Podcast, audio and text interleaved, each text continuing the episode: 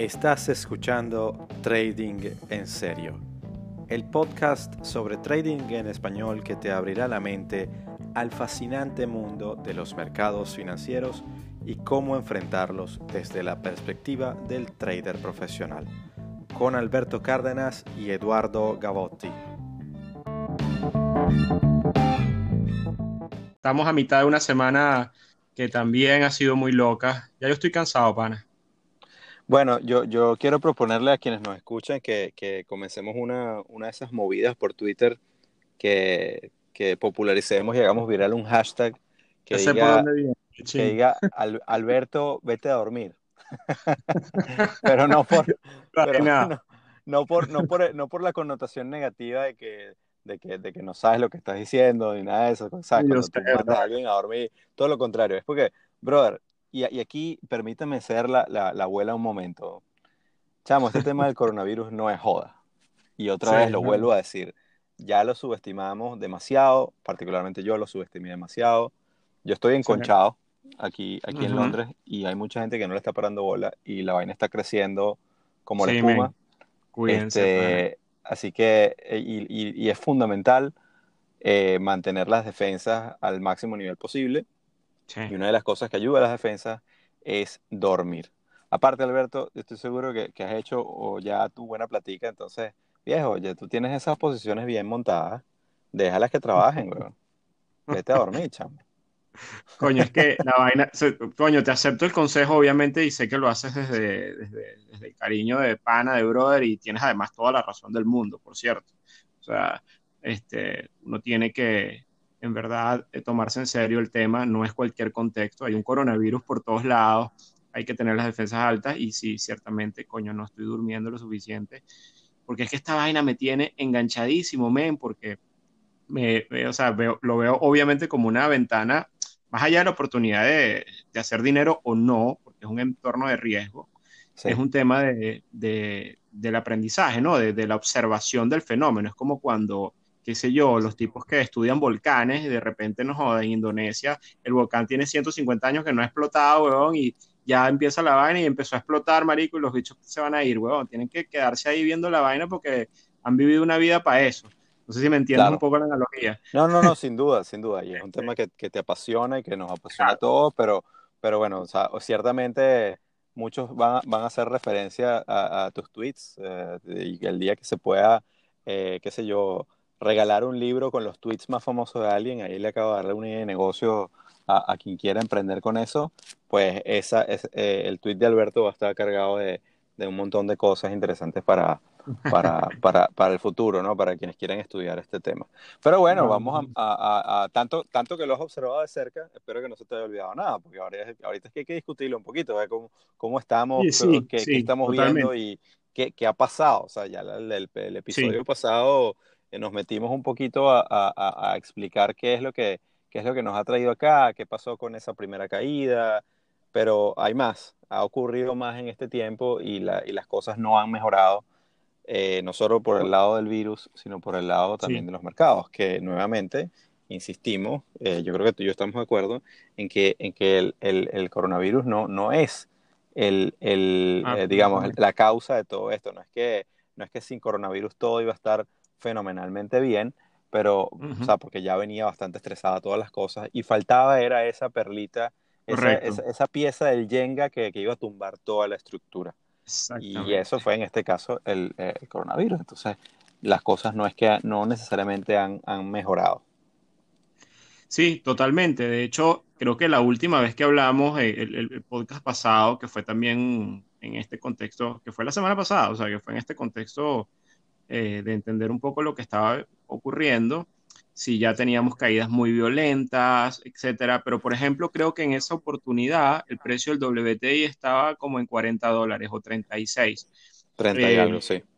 Sí, y, y ahora, bueno, la, lo, el tema de hoy, lo que fue más noticia realmente fueron dos cosas importantes, o diría, yo diría tres, lo que ha ocurrido uh -huh. esta semana, pero especialmente hoy quizás uno de los más importantes fue la caída, no, no tanto la caída del Dow y del, del, mercado de acciones, que sí fue importante, pero, pero lo que hoy fue, lo que tiene todo el mundo loco fue el, el desplome del petróleo, que fue una caída uh -huh.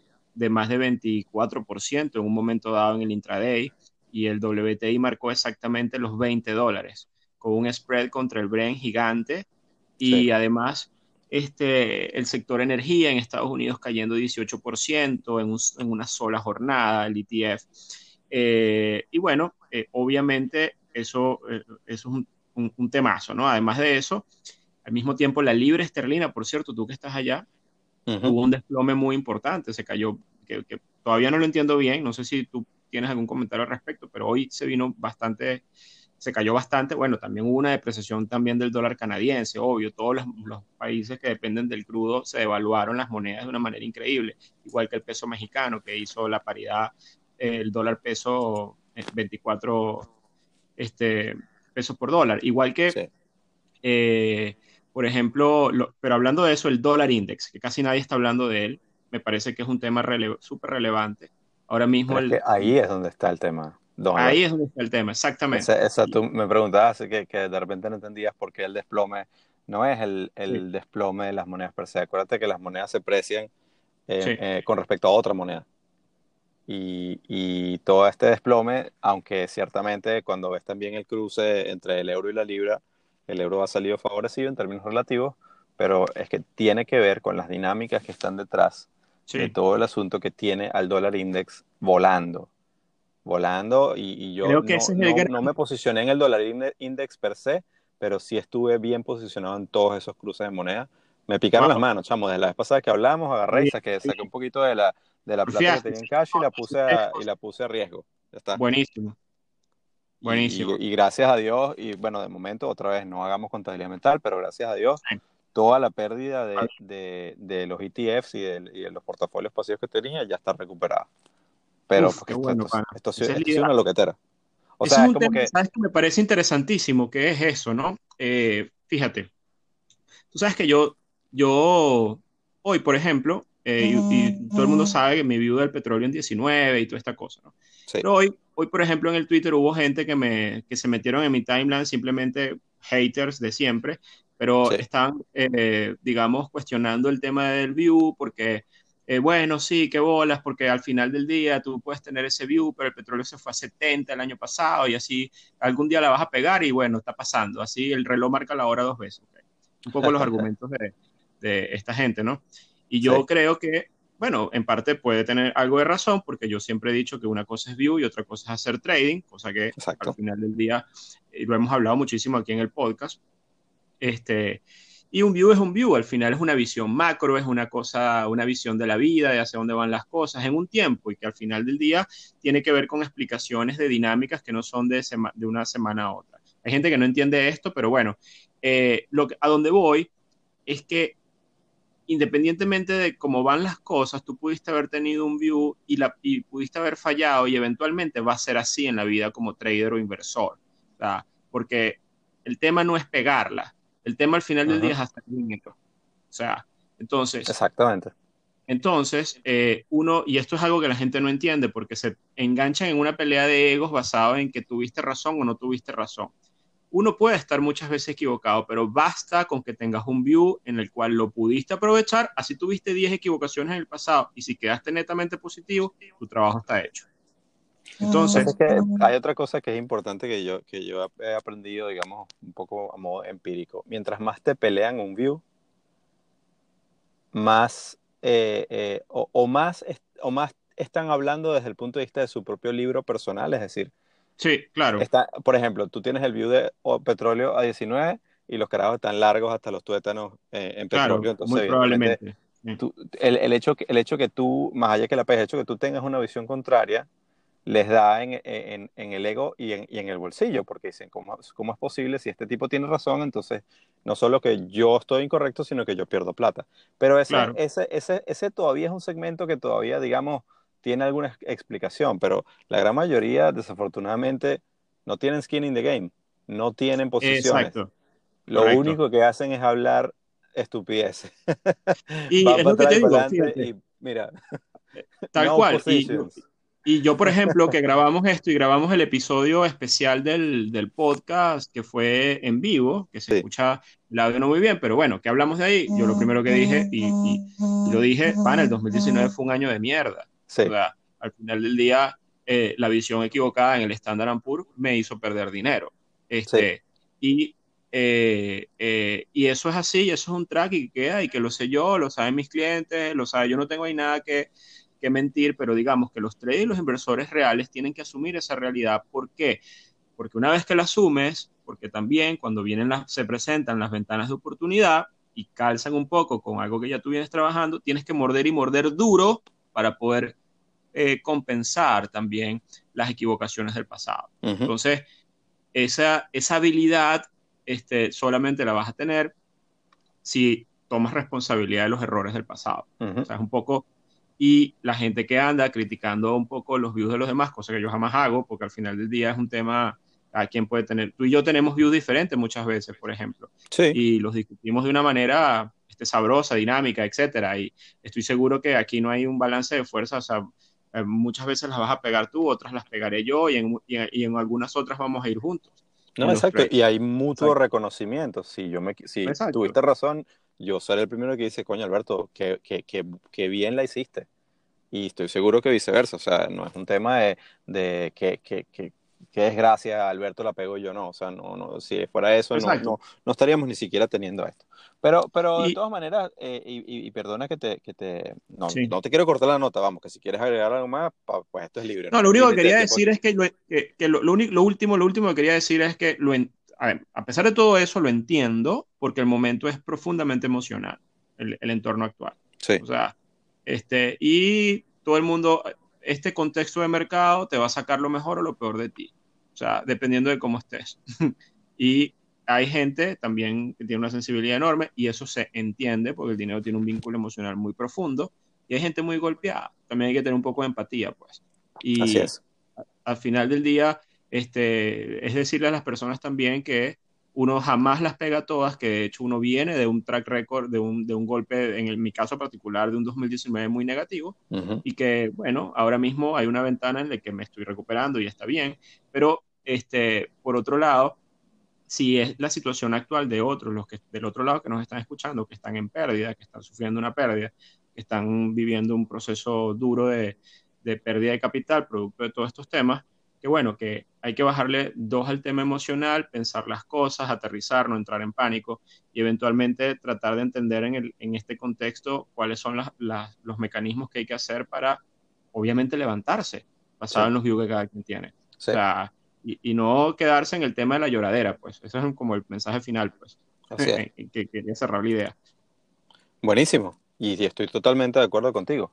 Pero ahora vamos otra vez a, a, a meternos en la candela, pues, o sea, ¿Qué, qué, ha, qué, qué ha estado pasando? Desde, y, y, ambos nos seguimos en Twitter y estamos siempre conectados, que, que, por cierto, gracias a Dios que existe esa plataforma para poder tener ah, información de primera mano, poder compartirla con la gente, poder recibir feedback sí. y todo lo demás.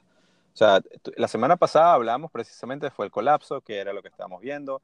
Luego, en, el, en, la mitad, eso fue, como has dicho bien tú, justo antes de que los bancos centrales tomaran esa decisión. Y, y, bueno, mucha gente esperaba nada, se viene el gran rebote, ya aquí tocamos piso y entonces empezaron sí. otra vez las visiones de conflicto en muchos casos a decir, bueno, ahora hay oportunidades de compra porque imagínate, todo lo que ha caído, sí. todos estos precios, entonces eh, hay que empezar a comprar ahora y toda la cuestión. Entonces, Correcto. ¿qué, qué, qué has visto, Alberto? Mira, yo creo que el tema es bueno, sí, eso que tú dices lo he visto, es, es normal, es la narrativa, es el, es, la, es el CEO del by the deep de todos estos últimos años, obviamente, es natural que pase, pero por otro lado, lo que yo estoy viendo, un poco escarbando bajo la superficie, es que creo que hay un daño profundo hecho ya, Eduardo. O sea, uh -huh. más allá, más allá de, o sea, que no se va a solucionar de, de hoy para mañana, pues. Así se anuncia lo que se anuncie, porque creo que, por ejemplo, cuando observas las dinámicas del mercado de deuda, de crédito, te das cuenta que hay, un, hay huecos de liquidez, que los he mencionado, sí. hay temas donde los spreads están hiperabiertos, gente tratando de liquidar posiciones en bonos corporativos y no hay bid, o sea, hay una uh -huh. liquidez, hay una liquidez que está drenada de una manera profunda y hay que ver por qué está pasando esto, ¿no? Son unos mecanismos de, que están a lo interno del sistema que yo creo que van a dar más tela que cortar en, el, en los próximos días.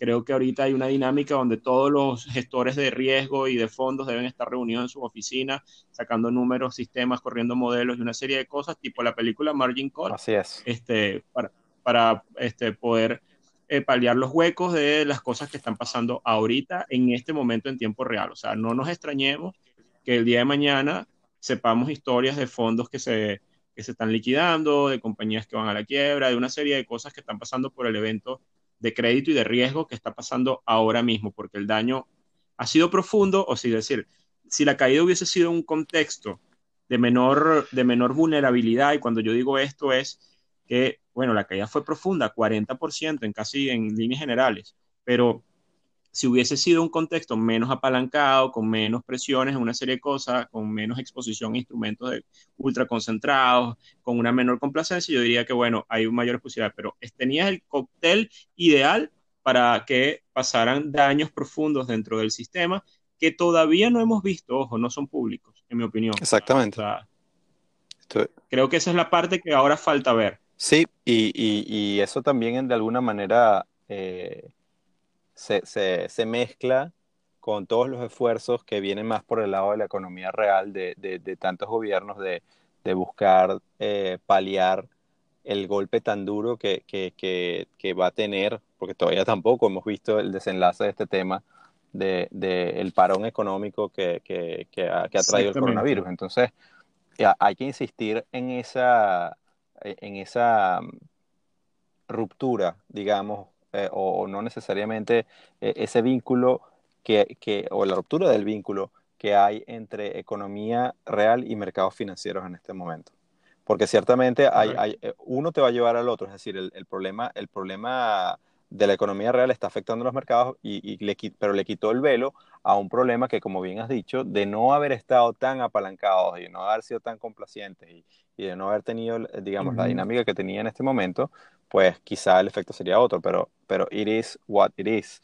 Entonces, en, entonces tenemos ahora, de, hecho, permíteme que, que, que, comente, porque esto no, esto no es crédito mío de ninguna manera. O sea, yo, yo, como todos acá, leemos y, escuchamos. Pero hay que decirlo, tú eres un experto en el área, trabajas en eso, has trabajado en esta, digamos que en este tipo de temáticas. Yo creo que tú eres una voz este, a la que yo lo voy a decir aquí en el podcast, la gente tiene que pararle porque es tu trabajo. No, pero, pero más allá de eso, Alberto, te, lo agradezco, pero en este, en este caso en particular, otra vez, hay, hay mentes mucho más, más, más poderosas y, y que están más en contacto con esa realidad que han explicado de una manera bastante, bastante eh, digamos, eh, pedagógica lo que está ocurriendo. y, no tengo, o sea, crédito a quien se le debe. Eh, en este caso lo conocemos ambos, o lo seguimos ambos, se llama Raúl Pal, que es, que es el founder de, de, Real Vision, y, nosotros no estamos patrocinados ni, ni nada, ojalá estuviéramos patrocinados por esa marca. Pero señores, si ustedes tienen chance de, destinar algo de su dinero para, para, para, para mantenerse, digamos, bien informados y, y hacerle seguimiento a los mercados, yo les aconsejo que le echen un vistazo a, a, a ese sitio web. Y, y realmente, eh, eh, eh, Raúl... Publicidad gratis a quien se lo merece. Total. Raúl, Raúl explica en, en, en, un video muy reciente, también justo antes de la, del, del, anuncio de los bancos centrales, de qué, qué es lo que está pasando en ese, en ese entorno eh, eh, financiero institucional. Y, la cosa es bastante de, miedo. Lo, lo, hablábamos un poco tú y yo por WhatsApp. y bueno, ¿por Por favor, explícale a la audiencia lo que hablamos hoy. ¿por qué, no, ¿Por qué no compartirlo? Si al final del día aquí estamos para eso. Entonces, lo, ¿qué pasa? Que una vez de, finalizada la, la, la, crisis financiera pasada, el 2008, 2009, en, los Estados Unidos, se introdujo una serie de regulaciones llamadas la, la de Volcker Rule, eh, la, regla de Volcker, que básicamente, eh, eh, de alguna manera, para ponerlo sencillo, prohibía a los bancos, a los bancos de inversión y a, la banca estadounidense en general asumir ciertos criterios de riesgo o, estar, digamos, comprometidos de una manera que pudiera otra vez generar una crisis sistémica, como ocurrió en ese, en ese momento cuando, el, cuando el problema del subprime eh, ¿qué, qué, ocurre? Que los bancos se dedicaron precisamente, ¿cuál era, cuál el incentivo? Era bajar tasas de interés desde el, desde el lado de la Fed, bajar eh, una política de quantitative easing y de dinero muy barato, y los bancos se dedicaron, pues, evidentemente, a dar créditos a tasas prácticamente nulas. Entonces, la actividad crediticia se, se, se, se, incrementó muchísimo. Los bancos eh, incrementaron sus balances sustancialmente por, por toda la cantidad de crédito que estaban dando para tratar de reactivar la economía. Todo el mundo se endeudó hasta los tuétanos, incluyendo, estamos hablando todavía de mercado financiero, no, necesariamente me refiero al, retail. Y los bancos dejaron, o sea, perdieron espacio para hacer actividades, en concreto los bancos de inversión dejaron, dejaron eh, perdieron espacio para hacer actividades de market making, de arbitraje, que también son necesarias para la formación de precios, para garantizar esa, esa liquidez y para, para, eh, para, que la correa de transmisión del sistema financiero estuviera todo el tiempo engrasada. Entonces, ¿qué pasa? Es, ese espacio, ¿quién lo asume? Lo asumen instituciones financieras de gran envergadura que no son bancos, hedge funds, eh, algunos asset managers. Y, y, esta persona, este, este, este señor eh, Raúl Pal, menciona que hay tres hedge funds que él, no, que él no, no quiere nombrar. Y bueno, queda a nosotros la tarea de averiguar cuáles son. Eh, monstruosos estos hedge funds que dijeron, vale, yo tomo básicamente ese negocio, de hacer todo el arbitraje en, eh, eh, que los bancos no podían hacer. Y esos tipos, claro, les, fue tan bien, en, eh, estamos hablando que eso ya casi ha pasado más de una década, les fue tan bien haciendo eso que se empezaron a apalancar, también a endeudarse, y estaban operando con un, con un apalancamiento de, de, casi 100. Que suele ocurrir al final del exacto, ciclo. casi 100 a 200 veces de apalancamiento. Wow. ¿Qué, pasa? ¿qué, pasa? Que cuando, cuando todo esto empieza a desencadenar y hay todos esos retiros masivos, y hay todos esos eh, retiros, no en sentido de, de, de, retiro físico de dinero, pero sí, no una corrida bancaria, liquidaciones, sino... liquidaciones de, activos. Y ellos tienen necesariamente, porque están haciéndole market making, es decir, tienen que darle precio a todo el que quiere vender. Y tienen que voltearse después. No hay, no hay bits por el lado de la banca. La banca no puede darles el otro lado del trade. Entonces, ¿qué comienza? Se llama a race to the bottom. Empiezan, eh, empiezan todos los bits a caer, a caer, a caer, hasta tratar de encontrar para poder eh, eh, desarmar todas esas posiciones. Se hace el hueco. Y se hace ese gran hueco de liquidez que tú has, que tú has mencionado. Eso, eso es impresionante y yo desconocía cuántos actores a nivel financiero mundial, o sea, en Japón, en los países escandinavos, en Europa, en, en Latinoamérica, sobre todo en México, cuántos ¿Cuántos actores financieros de gran peso necesitan el dólar para hacer hedging de todas sus operaciones? Porque bien sea que, que los, sobre todo los países que trabajan con, con commodities, con, con, petróleo, el petróleo se presenta en dólares y todo lo demás. Entonces, ¿qué pasa? Que todo el mundo ahora necesita dólares. Todo el mundo ahora necesita dólares. Y no hay dólares, suficientes, están escasos. Y entonces aquí es donde vamos. La gente dice, bueno, pero la Fed aprobó 1.5 eh, trillion, que sería billones en castellano. El, que no, el que no conoce la diferencia, recuérdense que, que, billion es millardos en, castellano y trillion es billones.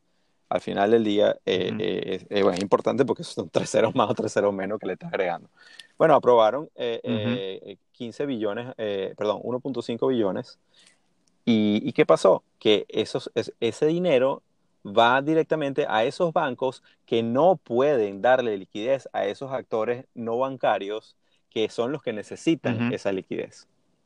Entonces, las propuestas de todos los bancos de inversión en este momento, de, los departamentos de research, es decir, a la Fed, porque para poder hacer eso, para, es que le permitan a los bancos hacer eso. No es que los bancos no lo quieran hacer porque son unos, hijos de puta. Los bancos pueden ser unos hijos de puta en otras cosas, pero en este sentido es que están amarrados por la propia regulación que existe para poder precisamente decir, vale, yo tomo ese dinero que la Fed está inyectando y en lugar de, de, de, darlo como actividad crediticia para negocios, para, para los clientes, puedo destinarlo a la actividad de investment banking y destinarlo a, a, poder hacer, darle ese respaldo de liquidez que necesitan todos esos actores que, están, que están de verdad ya de rodillas. Entonces, estamos hablando de, de, de, balances eh, o pérdidas no realizadas, pero que se, que se, se, pierden de lo grandes que son. Son gigantescas. Entonces, eso es, ¿qué pasa? Que precisamente ahí es donde, donde se viene un, un, problema de liquidez que puede desencadenar en un problema crediticio también. Totalmente. Y eso lo estamos hablando tú y yo, lo hemos, hay gente que lo está viendo, obviamente, que está, conoce bien el sistema, pero eso todavía no ha llegado a las páginas del Wall Street Journal. No, porque cuando llegue ya va a ser demasiado tarde. O sea, esto, esto y, por eso, por eso es que me parece importante, aunque bueno, otra vez, yo, yo bueno, señores, yo, yo pago mi suscripción de, de, de, Real Vision y ciertamente no tengo permiso para distribuirla, pero bueno, esto es una cuestión que, que lo conversamos aquí entre personas que necesitan entender cómo operan los mercados y demás, etcétera. Y, y, porque bueno, porque me da la gana. ¿Cuál es el problema? claro, y además te digo, este, agregando un poco ese view, este, no tienes incluso que haber visto ese video que me parece que agrega mucho valor, eh, porque mira, mira los ETF, por ejemplo, los ETF que están más apalancados.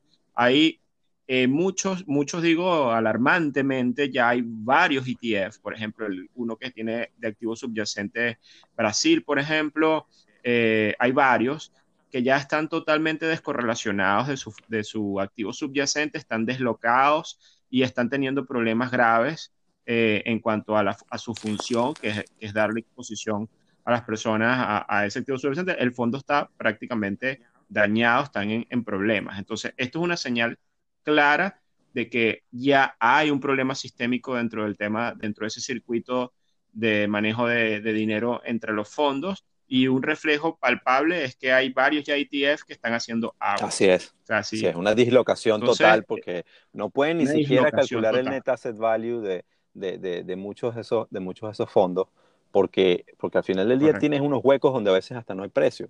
Y en lo que aparece el mercado dices, ¿qué pasó acá? Entonces, todos los activos subyacentes se movieron de, de una manera y el fondo estaba valorado en una cosa, ahora es otra, entonces luego no puedes calcular todos los redemptions. O sea, es una, es una situación de verdad, de verdad catastrófica. Y aquí no estamos hablando... El tema es tan grave que, que, una, voz rampa, una voz importante de la industria de headphones, que es Ackman, por ejemplo, eh, hoy dijo que tenían que cerrar el mercado 30 días, por lo menos. O sea, este, imagínate, o sea, son cosas como que si, si al, eh, al final están proponiendo ese tipo de ideas es porque por dentro hay un tema grave. Sí, Bueno, bueno, hay países, obviamente no son, no son de, Filipinas no es un país de gran envergadura, pero Filipinas suspendió su mercado eh, bursátil, allá hay otros temas políticos también, etcétera, pero, pero lo hizo. Eh, eh, en España y en Italia prohibieron, sobre todo en España lo anunciaron recientemente, por un mes no puedes, no puedes tomar no, la gente no puede tomar posiciones cortas, ni, obviamente ni, ni, ni, ni, en, la forma clásica, ni a través de derivados, ni, ni absolutamente nada, por un mes. Eso no quiere, y eso de repente pueden decir que, otra vez, hay una combinación de que si bien eh, el, el, posicionamiento corto puede potenciar las caídas de, lo, de, de, de los índices y de, los precios de los activos que, la, que el mercado quiere shortear, eh, eso no quiere decir que no caen de todas maneras, porque depende también de si hay demanda o no. Hay muchos actores que porque necesariamente tienen que estar invertidos y a lo mejor están haciendo algo de piso. Y si miras de hecho, de hecho, muchos de los índices han como que aguantado un poquito en esta semana, cayeron un poco al inicio, ahorita están como que todo lo demás se está cayendo y los índices están un poquito aguantados. Sí, exactamente. Pero, ya va. Así es. Ahí, ahí hay otra vez temas temas de, Yo creo que ahí, está el trade arbitraje. Exactamente, exactamente. ahí hay gente que, que va a, a, tirarse unos cuantos stops, eh, en eh, tratar de, de, tomar un respiro con aquellos que creen que ya se está formando un piso. Y, y si la cosa sigue así de mala, pues todavía queda, eh, sería de argumentar que todavía queda espacio para, para, para la bajada. Y ojo que aquí no estamos hablando de absoluto. Fíjate que, que todo lo que hemos estado hablando en los últimos 15 minutos más o menos, no tiene absolutamente nada que ver con el coronavirus. Exactamente. No tiene absolutamente nada que ver con el parón de, de, del, lado, del lado de la oferta de, de todos los insumos que vienen de Asia y que vienen de Europa, etcétera, y de todo y de todo el problema, el choque de demanda brutal, precisamente por, por porque todas todos los países se están cerrando. Pero entonces ahora, agrégale eso a lo que acabamos de decir y, y, el panorama no está nada, nada bonito. Nada bonito. De hecho, estaba leyendo los informes de, las grandes firmas de, Goldman, Morgan Stanley, todo esto, ajustando sus previsiones del crecimiento del PIB en Estados Unidos y ya están hablando de unas caídas del 8%. bueno, es que, es que típicamente... Eh, un número que se parecen a Venezuela, brother. Bueno, bueno, o sea, yo ahí, o sea, sí, sí, lo que pasa... o sea, en sus inicios. permíteme, permíteme solamente que, que oye, yo, yo esto no tiene nada que ver con trading, pero bueno, lo tengo que decir porque es una, digamos, una queja pública. Hay gente que, que, que, se pone a comparar así, bueno, y aquí se burlaban de, de, de cuando en Venezuela no había, no había el, papel toalé y todo lo demás, ah, y en todo el mundo está comenzando a hacer y todo lo demás, y bueno, señores, yo, es, lo, es un poco lo que te comentaba también por Twitter, en Venezuela no tuvo que llegar el coronavirus para que eso pasara y la reacción de la gente fue, fue nefasta. Eh, el mundo, en el mundo están pasando esas cosas ahora, pero eh, el cataclismo que tuvo que ocurrir para que la gente al final sacara lo peor de, de, del lado más oscuro del ser humano, pues está ocurriendo. Pero yo creo que esas cosas no... Te voy a decir, creo, que, creo que ahora que lo mencionas, como he vivido yo esas cosas aquí, también viví el rush por el papel toalé y todas estas cosas locas en Venezuela, me ha permitido aguantar esta locura de esta semana que me pareció este, ya es el tema de la, de la exposición primero a, a, estresores muy locos como el tema venezolano. Eh, eh, es que el mundo se volvió extremista. Claro, esa, ese es el punto, exactamente. Exactamente. Eh, bueno, yo no sé, este, haciendo la actualización, te digo, la vez pasada te dije, me mantenía short, yo, yo ese short lo cerré, volví a entrar porque ahora, como lo dices tú, el arbitraje para mí está en el ajuste que no ha ocurrido en la parte del equity basado, eh, viendo en el intermarket lo que está haciendo otros mercados. De hecho, voy a dar dos datos importantes. El primero es que yo tengo un trigger eh, o un sistema que me da una señal, por ejemplo, de venta en commodities. Eh, asociado a lo que pasa en otros mercados. Y hoy precisamente, hoy apenas, hoy es que me está dando una señal de venta en petróleo y en otros commodities porque es muy interesante lo que está haciendo el yuan contra el dólar el, que venía apreciándose, lo habíamos hablado antes, eh, misteriosamente, digamos, se había apreciado el yuan en las últimas semanas, pero ya estos últimos tres días el yuan se devaluó muchísimo y hay una estructura técnica muy famosa que es una tasa con asa masiva en el yuan contra el dólar, que habla de una posibilidad de que el dólar se aprecie muchísimo frente al yuan y eso tiene unas implicaciones muy profundas deflacionarias, especialmente en el área de commodities, entendiendo que China es el principal consumidor de commodities en, el, en, el, planeta. Entonces, eh, esa señal apenas está comenzando hoy, Eduardo. O sea, y hoy, por ejemplo, tuvimos el petróleo en 20. O sea, lo que te quiero decir es que, wow, o sea, esto yo no me lo esperaba, yo no me esperaba que el petróleo hoy estuviese en 20 eh, dando la señal apenas de comienzo del proceso deflacionario fuerte en el, en el tema del dólar. ¿Sí me entiendes con lo que Sí, absolutamente, absolutamente. Hay, todavía un camino allí. Pues. Absolutamente. Y, y, que no sabemos cuánto vamos a parar. Bueno, eh, yo, yo después de lo que conversamos, que ya había dicho que yo estaba pasivo, no, no había querido entrar, pues, me, pues, por supuesto, a mí me encanta esto y, y, y, pues me picaron las manos y empecé obviamente, por un lado, porque estaba también, Al agua. debo decirlo, estaba ardido de, de, de, del coñazo que me pegué por, por el lado de, los, de los portafolios que tenía. Y, y dije, nada, bueno, esto hay que intentarlo, pero no, uno no se va de loco y aquí lo, lo cual el, el, razonamiento fue, bueno, tomar un porcentaje de eso, eh, asumirlo a riesgo y, y, y, y, posicionarme en unas cuantas cosas. Pues evidentemente el mercado está yendo para abajo, ahí tampoco ahí no había que ser genio, entonces había que buscar el momento para shortear. Sí me equivoqué un par de veces al inicio porque, porque ciertamente el tema de los rebotes, eh, a, veces, a veces uno necesita incluso como esa validación cuando tú, uno tiene su proceso y todo lo demás, pero al final del día uno es humano y de repente presionas el botón sin sin mucho pensarlo porque crees como que, bueno, no importa, igual eso la tendencia va a bajar, entonces lo que tengo es que poner mis stops un poquito arriba y ya está. Pero ese un poquito arriba, si no tienes un método riguroso que respeta la volatilidad intradía, pues te puede, te puede joder. Y efectivamente, al principio... Y en estas condiciones... Exacto, al principio me fue mal, pero luego aprendí mi lección, me, me di mi, mi, mi, ¿cómo se llama? Mi, mi, mi golpecito en la, en, en la mano de que eso no se hace y, y, ya esta semana, como, como he dicho, ya al menos estoy más tranquilo porque quedó flat en el sentido de que lo que perdí eh, en, en, el coñazo inicial con, con, con, los portafolios de largo plazo, eh, al menos en términos nominales, lo recuperé con la cuenta de trading. Y que, que, que bueno, efectivamente, pues ciertamente el petróleo, obviamente, porque compartía la visión contigo que iba para abajo, pero no esperaba que fuera tan rápido y en lo que veía que todavía había espacio de bajada, pues evidentemente me quería montar en esa ola. Eh, eh, con unos cuantos índices, sobre todo con España me fue bastante bien, tristemente porque España sigo la situación bastante de cerca, veo cómo, cómo, cómo está el asunto. Eh, em, y también me puse con algunas cuantas acciones. por ejemplo, o sea, que eh, en Estados Unidos la cosa todavía no ha explotado completamente. Nada, está tranquilo en verdad. Y, la gente dirá, pero está loco. Exactamente. Porque, cuando tú miras, eh, pero es un mercado que es, la verdad es un mercado que es tan extenso con tantas acciones que tú te pones a ver sectorialmente y entonces dices, bueno, por ejemplo, yo agarré y entonces me puse a separar sectores de sectores de, eh, relacionados al turismo, aerolíneas. EasyJet fue, EasyJet ha sido el mejor, e, eso no es Estados Unidos, es UK pero obviamente con, toda Europa cerrada, EasyJet y Ryanair son las que más sufren. Pues agarra y me posicioné en EasyJet y ese solo trade fue ese con el petróleo, ya lo demás, o sea, ya lo demás para mí es ganancia. Qué bien. O sea, fue y, qué bueno, qué buen increíble. Pero entonces en Estados Unidos, y todavía las tengo y todavía están cayendo, cadenas hoteleras, eh, todo lo asociado con el turismo.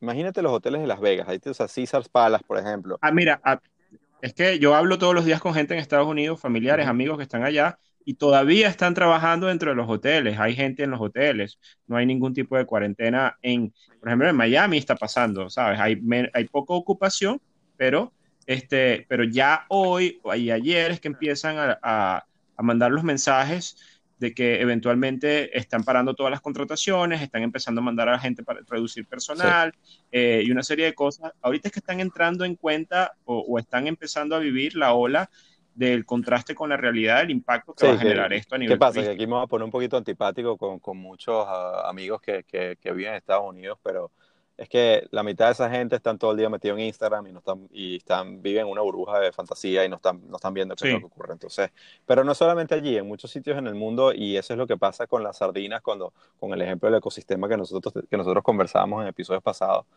que se los comen los tiburones porque no están pendientes no están mirando van a lo suyo y, y, ya está pero quitando ese comentario un poco antipático del lugar, eh, ciertamente, entonces mirando esas empresas de turismo, me sorprendió un poco el asunto de Amazon, porque Amazon yo creo que, que es, una, es una acción interesante porque cuando todo el mundo se encierra, si, si, si la logística todavía continúa y todo el mundo sigue ordenando cosas a la puerta, Amazon no debería sufrir tanto, pero ¿qué pasa? Amazon tiene un beta que va con el mercado.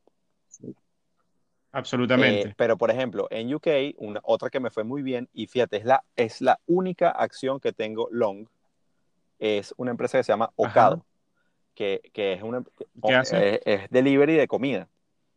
Y es súper eficiente. Ah, y no, seguramente tiene logística de otras cosas, pero principalmente comida.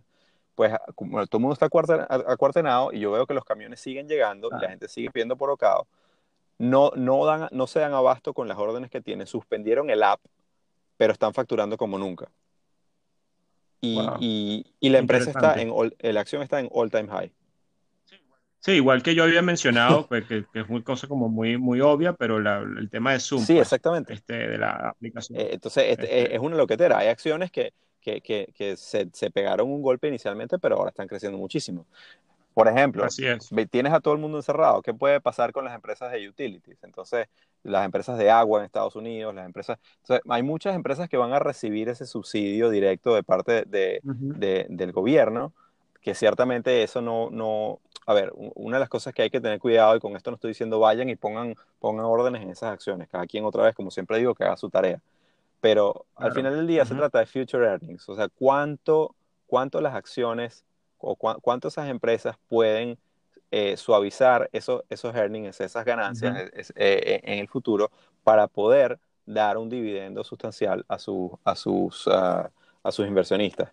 Entonces, hay, hay, hay una postura que habla mucho, por ejemplo, de que, bueno, hay muchas empresas que dicen, nada, vamos a terminar de matar este trimestre, o sea, que pegarnos el golpe más fuerte que podamos tener, para luego el rebote en el segundo trimestre que sea brutal y que peguemos un crecimiento impresionante. Eso es una visión interesante, pero que hay que, hay que mirarla con mucho cuidado, porque otra vez, eso es asumiendo que el tema del coronavirus se, se, se mejora, que los mercados encuentran ese, esa contraparte que, que, no hay en este momento y las cosas, y, y, así la economía no sufre. Pero si ninguna de esas condiciones se da, aquí vamos para recesión y, y hay que ver qué, qué coño puede, puede estar subiendo en ese momento. Entonces, hay que tener mucho cuidado. Como, como, como, como, tu buen consejo siempre, está, siempre lo tengo en mente de no hacer contabilidad mental, todavía no me declaro ganador O sea, ya sea, sí, sí he movido mis stops y estoy tranquilo de que, de que, de que al menos lo que, lo que ya he recuperado lo he recuperado. Pero ¿qué pasa? Que entonces luego me pueden picar las manos de que entonces ahora como tengo, tengo más... Todavía estamos en las zonas de riesgo. Tengo más margen, entonces vengo y me, vuelvo loco y... El suelo no se ha ido, el oleaje está ahí y están los cantos de sirena todavía. Exactamente, entonces hay que tener mucho juicio, mucho cuidado. Eh, también depende eh, de, de, con qué broker estás operando, o sea, qué, qué, qué, qué instrumentos te da, qué precios te da, etcétera. Pero, pero sí, esto, esto continúa y, y, me encanta que tengamos la oportunidad de dar nuestro update. Eh, muy a pesar de que, de que Total, este podcast, y, perdón, porque yo creo que me siento que estaba monopolizando la conversación, era más como que hablar de, la, de las experiencias y tal, pero es que este, este, este, momento es histórico. Es que esto lo amerita, brother. Esto, esto es una oportunidad histórica que se da cada 100 años o más, no lo sé. O sea, y bueno, yo creo que hay que transmitir esta información así tal cual como la vemos. Nosotros estamos hablando justo hoy después de toda esta jornada, nuestras experiencias. Probablemente tengamos otro podcast de esto especial seguro la semana que viene para terminar de hacer el update de cómo evolucionó todo esto, porque esto es una historia que está demasiado interesante y que vamos siguiendo en tiempo real. Y bueno, eh, esto no quiere decir que vamos a descuidar nuestro formato típico que queremos entrevistar a otras personas en la segunda temporada del podcast. Esto es como un break que nos estamos dando para, para comentar esto que creo que, que es muy importante. Así, así es. Y, y, quiero darle las gracias también, aprovechar a toda la gente que nos ha estado escuchando porque ya pasamos los 11, las 11.000 reproducciones tenemos, ah, ha incrementado el número de países que, que, de donde la gente nos escucha y, es, y, eso, y eso me tiene bastante contento porque quiere decir que estamos, al menos que estamos haciendo algo entretenido. Pero, pero por mi parte, mm, yo el único comentario que quiero hacer es, es eh, en sus cuentas de trading hay que tener mucho juicio, saber calcular las posiciones, no, o sea, de repente se sobreexponen a algo, les sale bien y se sienten dioses, tengan mucho cuidado porque eh, esos, esos volatility swings los puede, les, pueden quitar lo que el mercado les regaló eh, sin avisar. Absolutamente. Eh, y por el otro lado, otra vez me permite ser el, abuelito y decirles que se cuiden, quédense en casa si, sin salir no es fundamental o, esencial, lávense las manos como si no hubiera mañana y, aprovechen el tiempo para, para, prepararse y para estar con sus seres queridos, que a veces a uno se le olvida que, eso, Totalmente. eso, eso también recarga. Y Alberto, pana, duerme. sí, va, te lo prometo. Este, bueno, Eduardo, un placer como siempre conversar contigo. Creo que ha sido una excelente conversación. Me lleva información, para, al menos para mí, muy útil. Em, y bueno, espero que la gente lo haya disfrutado. Nos hablamos seguramente la semana que viene. Un gran abrazo. Muy bien, Alberto. Chao.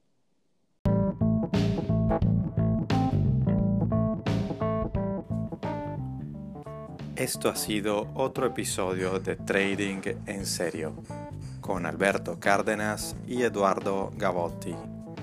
Síguenos en Twitter, arroba Trading.